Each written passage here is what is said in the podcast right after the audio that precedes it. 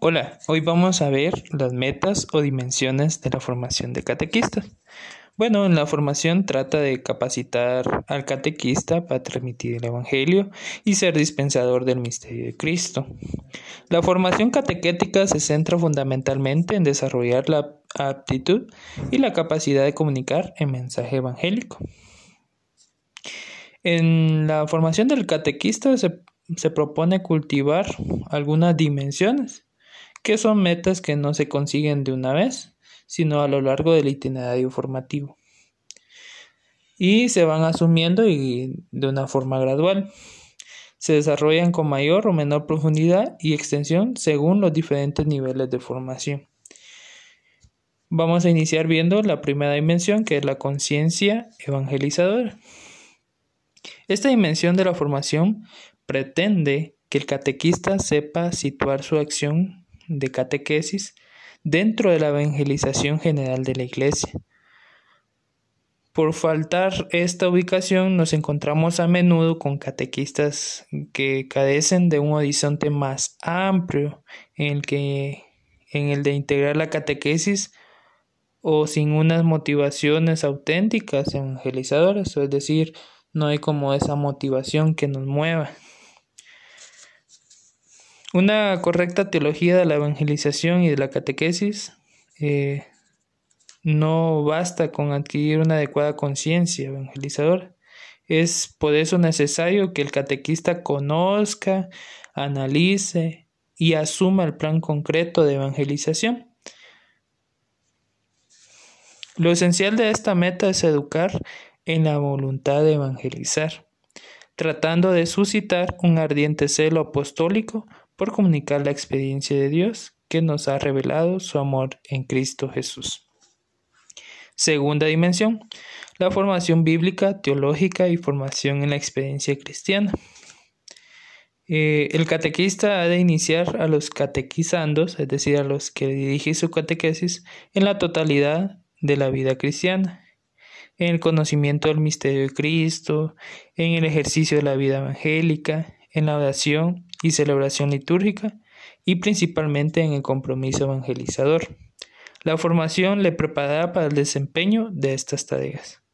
Se logrará mediante la profundización integral del Evangelio, fuente de toda verdad salvadora y de toda norma de conducta. La formación bíblico-teológica debe proporcionar al catequista un conocimiento orgánico del mensaje cristiano, articulado en torno al misterio central de la fe, que es Jesucristo. La formación bíblico-teológica ha de facilitar también la maduración en la fe de los propios catequistas, eh, porque hay una íntima conexión este, con la formación, con este tipo de formación. El catequista debe profundizar también en el Evangelio, pasando por la experiencia de algunas de sus dimensiones, que desbordan el solo análisis intelectual. La formación facilitará al catequista la vivencia de las principales formas de oración, como lo son la petición, el avance y acción de gracias. Tercera dimensión.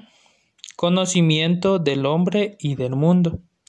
Junto a la formación doctrinal que cultiva el catequista, la fidelidad al mensaje evangélico es igualmente necesaria la formación antropológica para que pueda ser también fiel al hombre de hoy, destinatario de ese mensaje. El conocimiento del hombre y de la realidad en que vive inmerso se realiza por medio de las ciencias humanas, que han adquirido hoy un incremento extraordinario. Han de estar muy presentes en la formación del catequista. Como sabemos que es muy importante saber el contexto donde nos desarrollamos. Y es de suma importancia también algunas ciencias que hoy en día se están volviendo más potentes como la psicología. Eh, es importante conocer los dinamismos psicológicos que mueven al hombre, la estructura de la personalidad, las necesidades más hondas del corazón humano y esta psicología se vuelve evolutiva porque ayuda también a conocer la génesis del ciclo vital humano, las grandes etapas de la vida del hombre y las experiencias más importantes en cada una de ellas. La psicología religiosa le da a ver cómo nace y se desarrolla la religión en el hombre. Cuarta dimensión, la capacitación pedagógica. Esta dimensión de la formación concierne muy especialmente a lo que es más peculiar de la catequesis, la pedagogía de la transmisión de la fe. La formación doctrinal y la antropológica están al servicio de la acción, educativa. Como es muy importante saber que esto se vuelve como una educación de base, que no es cualquier mm, compromiso que se adquiere, sino que eh, hay un papel importante como educación de la Iglesia. La actitud básica que ha de mover al catequista en su acción educativa nace de asumir la misma pedagogía de Dios en la historia de la salvación, porque se trata de transmitir ese mensaje que nos tiene Dios a todos. La pedagogía que utilice, siempre inspirada en la de Dios, será una pedagogía del don, ayudando al cristiano a descubrir la fe como una gracia y no condicionando el amor hacia él a la respuesta del mismo. No se trata de hacer al catequista un técnico de la propia catequesis, sino de iniciarle en el arte de dar catequesis, como una forma de transmitir el amor y darle una pasión al mismo. Quinta dimensión. Un clima comunitario y de diálogo. A pesar de referirse al modo de formar a los catequistas en algún modo en sentido de la pedagogía formativa, es también una meta ya que se vuelve como un vehículo que nos lleva a una manera concreta de entender la catequesis y de concebir lo que es la iglesia.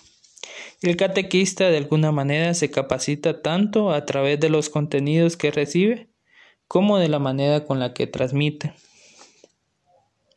Como criterio general debe existir una coherencia entre la pedagogía, global de la formación del catequista y la pedagogía propia de un proceso catequético. Es como darle ese toque especial a ese mensaje que debemos de transmitir. No se trata de improvisar en su acción catequética, sino de demostrar un estilo y una sensibilidad en su forma de educar. Hay que esforzarse por crear entre los catequistas un ambiente acogedor y sencillo que facilite la participación y lleve a una experiencia de comunión y diálogo. Es importante que esto no se quede en algo personal, sino también en transmitir poco a poco ese diálogo que debemos de tener como iglesia. Y, más, y eso es lo que enriquece el proceso catequético, esa, ese ir y, dar que todos debemos, tanto en la parte del, del catequista, del y del catequizando. Y por último, la sexta dimensión, la madurez humana y cristiana. Esta última dimensión de la formación concierne al ser del catequista, ya que trata de que madure como persona y como creyente.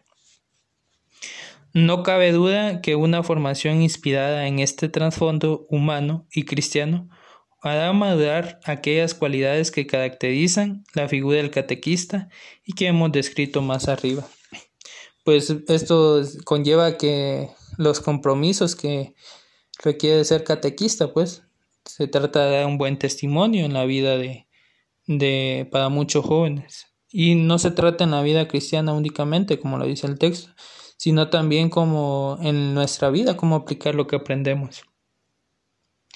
Y así es como se nos revela la, una verdad, una, una verdad que nos hace libres porque así vamos madurando poco a poco. Y como conclusión podría, podría decir que estas metas o dimensiones son importantísimas porque es como tener un plano general para el catequista de lo que quiere lograr dentro de su papel de la catequesis y de la transmisión del propio Evangelio, que es un mensaje de amor para todos los que se requiere eh, llevar este mensaje.